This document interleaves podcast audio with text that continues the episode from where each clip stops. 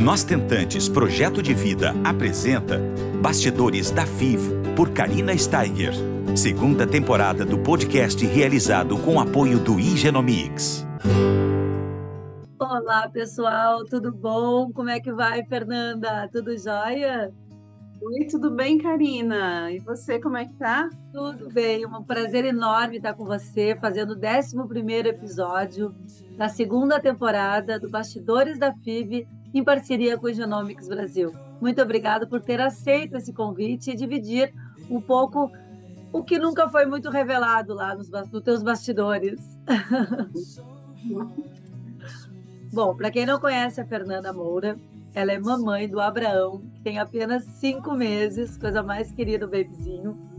E ela, com 42 anos, iniciou essa jornada de tentante. Com 42 anos, ela iniciou os tratamentos de FIV.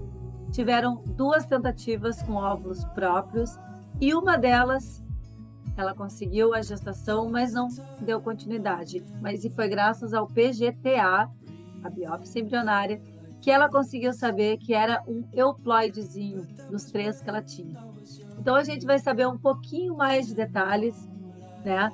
Teve aí um, período muito difícil, talvez o mais traumático da tua vida, né, Fernanda? Que foi um aborto aí que você uh, achou, pensou até em desistir, pensou mil coisas, mas graças a Deus está com teu bebê no colo. Nos conta um pouquinho esse momento que foi um acontecimento super duro, de difícil superação. Como é que foi pontualmente ele, que depois a gente vai passar por outros assuntos aí que nunca foram revelados, porque aqui é o Bastidores da FIB, viu? Tudo bem, é muito difícil porque a gente cria expectativas, né? Expectativas de ter o nosso bebê no, no colo, né? E de repente, com sete semanas, você fica sabendo que não está evoluindo, que só tem o saco gestacional e, e, tudo que o médico me falou, me preparou que ia acontecer, foi numa intensidade muito maior, né? Então eu tive, é, sofri um aborto, né? É, algo que não estava esperado, porque o organismo podia absorver e tal. Isso não aconteceu e fiquei é, quase fui para UTI, sofri bastante nessa internação, né? Perdi muito sangue, fiquei sozinha, né? A solidão ali bateu forte, né? Bem na época da pandemia, não era permitido acompanhantes, eu não pude ser transferida para um hospital da minha escolha, então foi tudo muito difícil. E, e, nesse momento passou tudo, né, pela minha cabeça, de desistir, o porquê que isso estava acontecendo, né? Se eu fiz tudo certinho, tudo conforme me foi orientado, né? Então a gente pensa de tudo um pouquinho, né? E, e aí eu resolvi é, parar, né? Dar aquela parada necessária para repensar, para me cuidar e para ver qual caminho que eu ia seguir.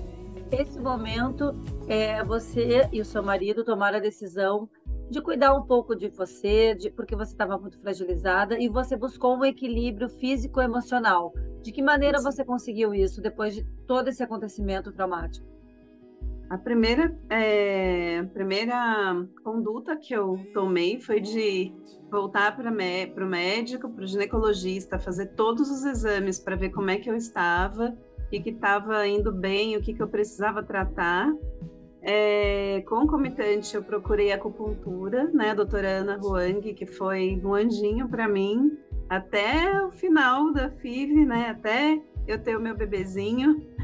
E ela percebeu, né, então, quais pontos que a gente precisava fortalecer, tudo que a gente precisava fazer, as fórmulas magistrais, é uma mudança absoluta, né, de hábitos, de alimentação, de é, produtos de beleza, a gente mudou tudo, né? Estava realmente focada uh, para fazer o que você pudesse para trazer esse bebê para casa, né? Isso mesmo.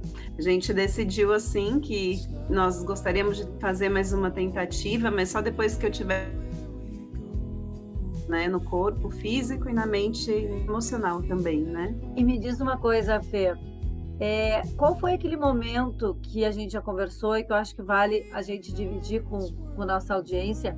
Porque tem uma parte do nosso tratamento que a gente tem que dar muitas explicações, né? Sim. né? E isso é uma pressão muito grande, porque já basta a pressão para nós mesmos, né? Que vem de dentro mesmo da gente. Sim. E essa, essa explicação, no modo geral, para a família, para amigos, principalmente para você que estava grávida, que depois passou por esse aborto, e que depois as pessoas ficaram te perguntando: e aí, e o bebê? Essa, é, isso incomodou muito você nesse momento? Sim, né? Isso me deixou muito. É... Você sai de um de um, uma hospitalização por uma perda é, traumatizada, introspectiva. Você não quer estar dividindo a sua vida é, e tudo o que aconteceu, porque é, é reviver, né? É como se você sofresse tudo de novo. Mas, ao mesmo tempo, as pessoas perguntavam: foi afastamento do serviço, então por que, que eu estava afastada? Não teve como não contar, né? E aí eu resolvi que eu deveria contar o que aconteceu, assim, em linhas gerais. É, não falei detalhes da, do que aconteceu, mas expliquei que sofri uma perda, né? E compartilhei isso com as pessoas que já sabiam, mas foi muito difícil por esse motivo, de ter que reviver tudo aquilo que eu passei, né? Bastante sozinha, né? Uma caminhada difícil, né? É, solidar, é solitária, ela é silenciosa. E não adianta. Quem, quem disser que é fácil não é tentante, né, Fernanda? Não, não é, é, uma, é, uma, é um turbilhão de emoções. Eu sempre tive preparada, Karina, né, quem está me ouvindo, é, porque o nosso médico sempre disse que a FIV, ela não é uma garantia, não é 100% garantido que você vai fazer o tratamento na primeira vez, você vai conseguir. Isso foi uma das primeiras coisas que nosso médico, o Dr. Carlos Marcondes, deixou muito claro para gente, né? Então a gente vai tentar né? E precisa ter um empenho muito grande da parte de vocês dois, né? Mas não significa garantia. Então, assim, isso eu já sabia. Só que a partir do momento que você tem, faz a implantação de um embrião euploide, né? Então já cria uma expectativa maior ainda, né? E aí você sofre tudo isso, né? Muita perda de sangue. É, é difícil porque a equipe médica estava pressionando muito para fazer uma curetagem e eu sabia que não. E o meu médico falava: olha, é importante não fazer, se você quer fazer uma tentativa em breve, né? E aí eu expliquei para a equipe médica, né? É, toda a minha jornada de tentante, que eu gostaria de tentar mais uma vez e eles optaram então por não fazer, e aí deu certo com as medicações, depois de alguns dias ali internada, né? Mas é um sofrimento muito grande, muito marcante na vida de uma mulher, uma perda gestacional. Aquela coisa, eu tenho aquela expectativa enorme, né, do beta positivo. Aí depois que a gente pega o beta positivo e dá certo, e dá, tá grávida, né? O baque é muito grande, né? De não continuar essa gravidez, né? Isso, é, o beta, é, o beta positivo também foi uma jornadinha para mim, porque nós fazíamos um beta é, seriado, porque ele não, ele não aumentava na porcentagem que a gente, que o médico esperava. Então, a cada dois dias eu fazia um beta, e eu acho que eu fiz vários beta, né? Então, assim, isso já deixa a gente naquele, né, em cima do muro. Já você sabe que alguma coisa pode não estar indo bem. Mas quando o médico vê um saco gestacional ali, está esperando essa notícia, e mais um beta que estava positivo. É... O coração fica quentinho, né? Exato. Isso mesmo. É.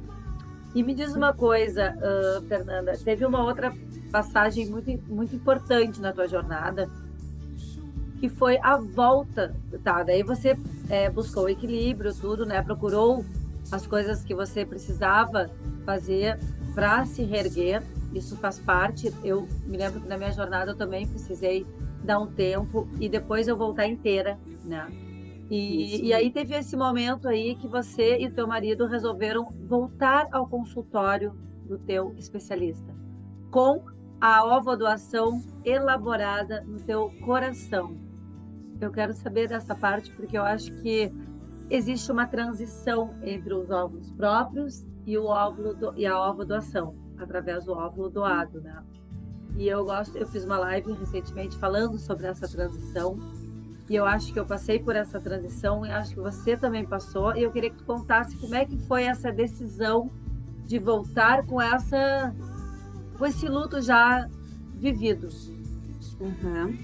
É, eu vou te dizer que você fez parte disso. Ai, que coisa boa saber disso. Mesmo quando eu iniciei a, a, tentativa com os meus óvulos próprios, eu sempre participava dos eventos online, né? E eles foram muito importantes para mim. É, e eu ia, pra, eu ia trabalhar, acho que eu te falei em algum momento isso, eu ia trabalhar ouvindo os podcasts, e na primeira temporada eu ouvi todos eles, não perdi nenhum. Foram porque... 100, foram 100 episódios. Tu vivia com uma coisinha no, no, no coisa no ouvido, né? eu ia trabalhar e voltava ouvindo. É, e assim, cada experiência para mim foi muito encorajadora, né? Então, assim, as pessoas tiravam muitas dúvidas, é, coisas que de repente o médico não fala, porque não tem mesmo a experiência, porque as mulheres não querem compartilhar muitas vezes sobre a doação. E, e, eu ia ouvindo e entendendo e elaborando aquilo e achando aquilo magnífico, mesmo quando eu estava tentando com os meus próprios óvulos, né? E isso é, facilitou na elaboração, né, desse luto e, e Foi uma rede de apoio para você, né? Que bom. Exatamente, porque a gente tá rede de apoio é, eu acho que antigamente era muito mais difícil porque você não tinha isso na internet, nas redes sociais. Você não encontrava nada sobre isso, né? E aí eu, eu ouvi psicólogos, eu ouvi casais, eu ouvi mãe solo, eu ouvi pro, outros profissionais, né? Tirando dúvidas, falando, desmistificando muita coisa, né? Isso foi me desvendando um mundo maravilhoso, né? Do que era a doação, né?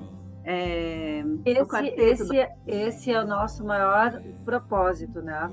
É trazer essa informação para vocês é, relevante, né? De fato, através de todo o nosso processo, a gente resolveu trazer esse tipo de, de esclarecimentos, né? Que na nossa época não foi possível, a gente não tinha um, um, um casal para a gente se, se identificar não tinha eventos online. Eu acho que o lado bom da pandemia foi esse, né? Essa informação que chegou mais rápido nas nossas casas, né? Isso mesmo. É, assim, para quem eu poderia perguntar aquelas dúvidas mais íntimas que uma pessoa como eu poderia ter, né? Então, é, tudo isso, cada podcast, cada pessoa que foi ali falou, né? Foi muito importante para nossa decisão, para nossa elaboração do luto e assim, e, é, essa vivência deu uma esperança, trouxe uma esperança para gente, né?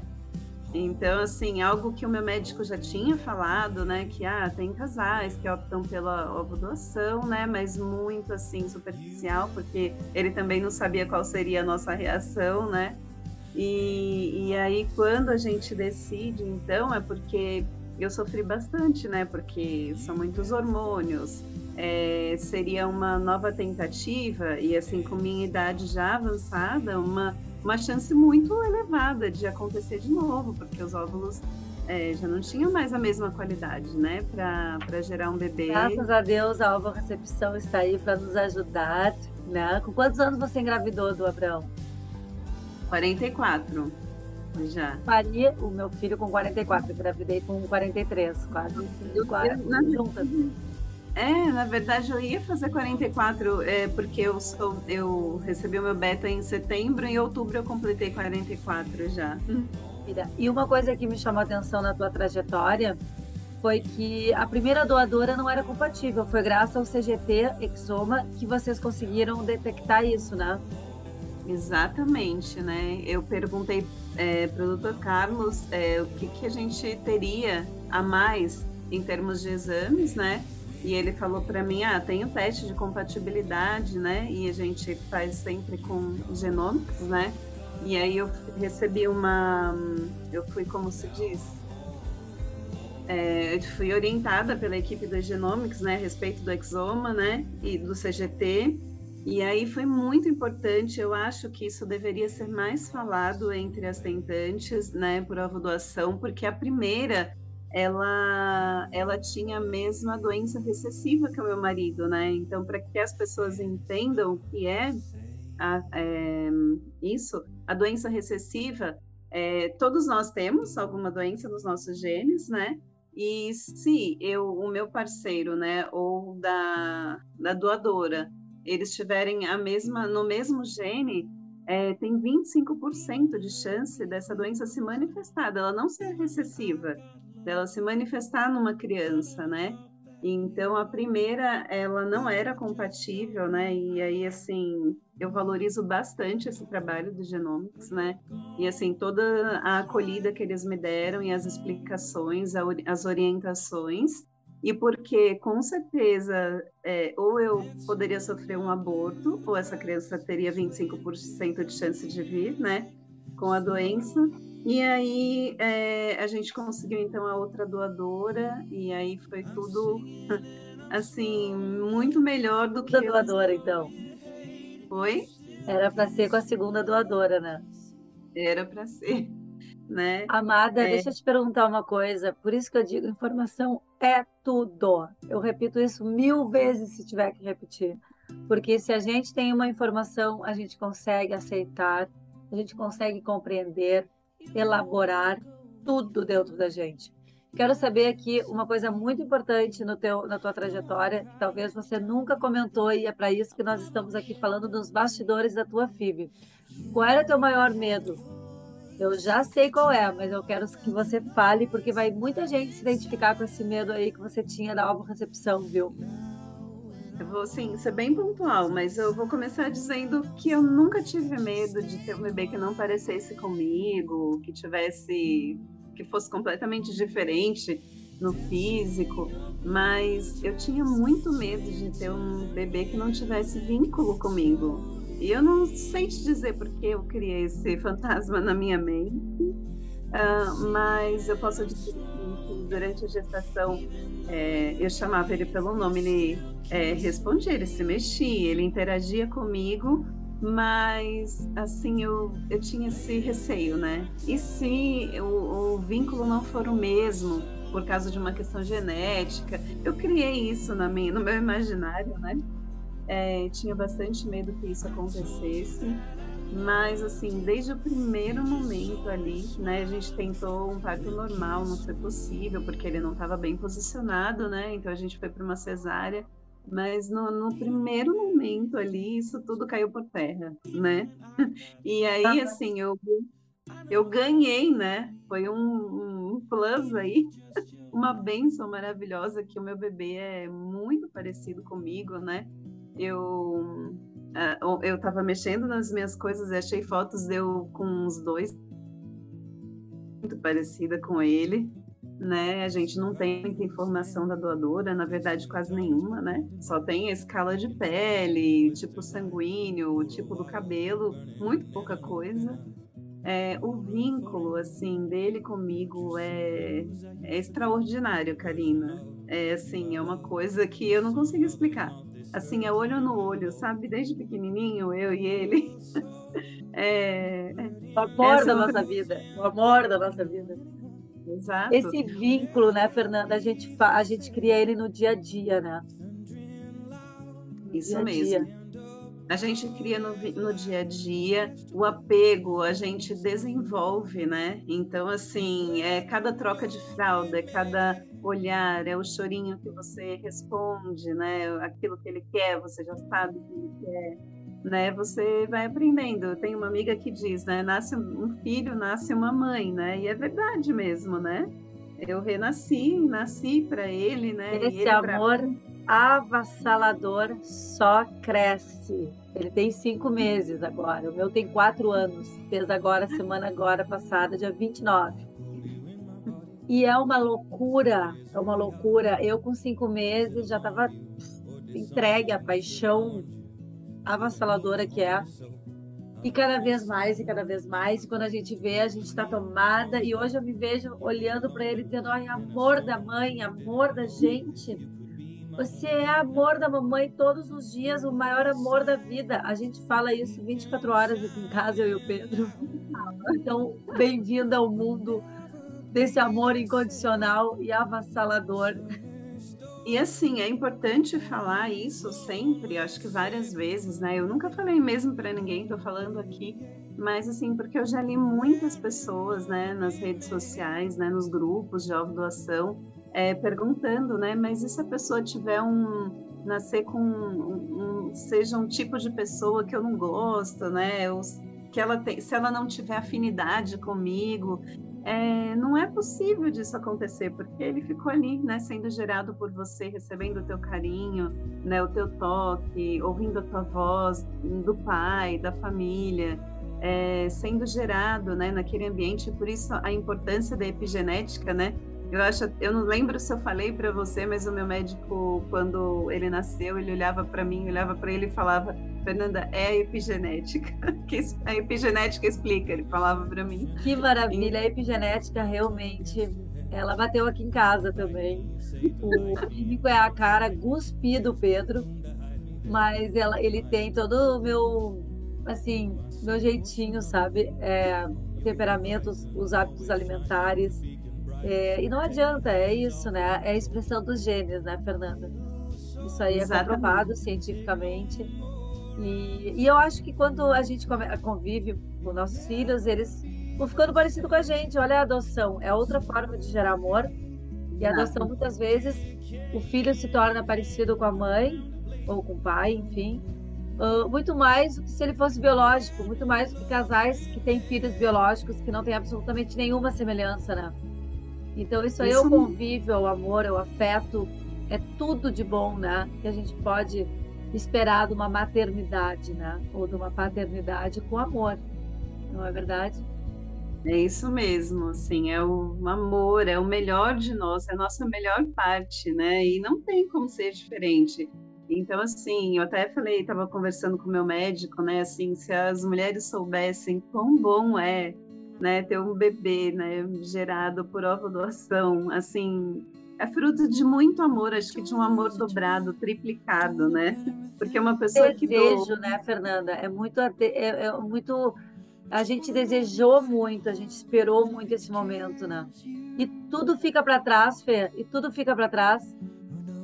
Tudo, tudo, né? Então assim, todo aquele sofrimento passado, aquelas o medo, os fantasmas, né? O medo de, do vínculo, né? De não ter de não ter um vínculo que eu esperava, né? Tudo isso ficou para trás. E assim, foi uma coisa muito rápida, porque tem mulheres que falam, né? Ah, o amor a gente vai adquirindo, né?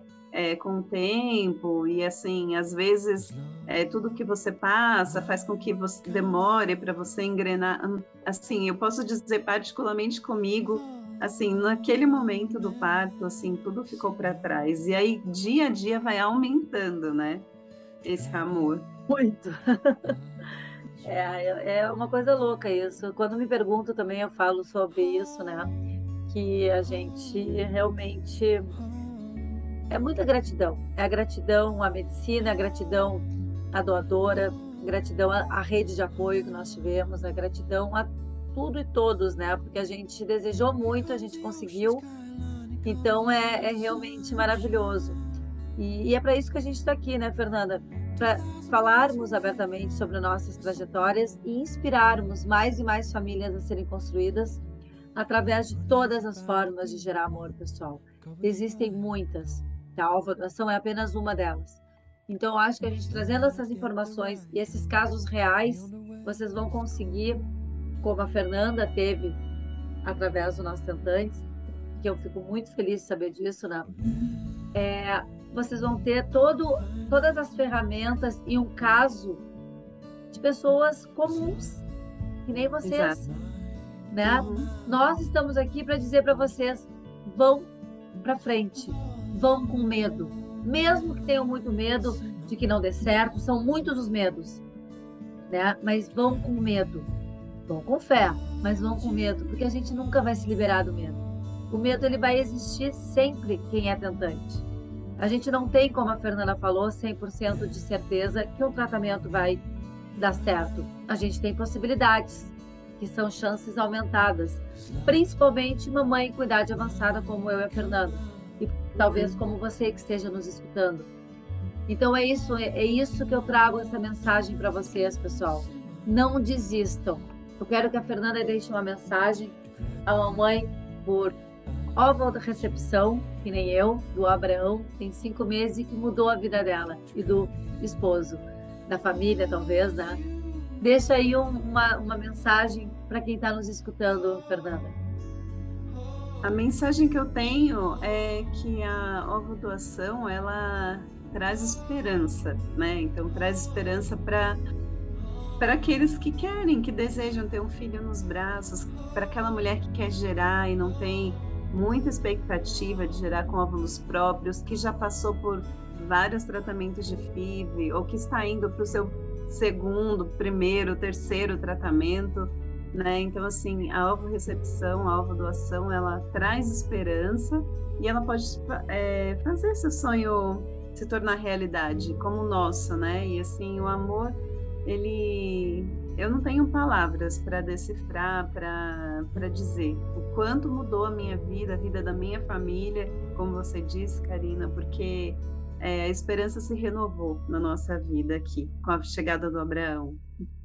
Palavras, eu, eu simplesmente assino em todas as palavras que a Fernanda colocou agora, porque o meu sentimento é o mesmo teu.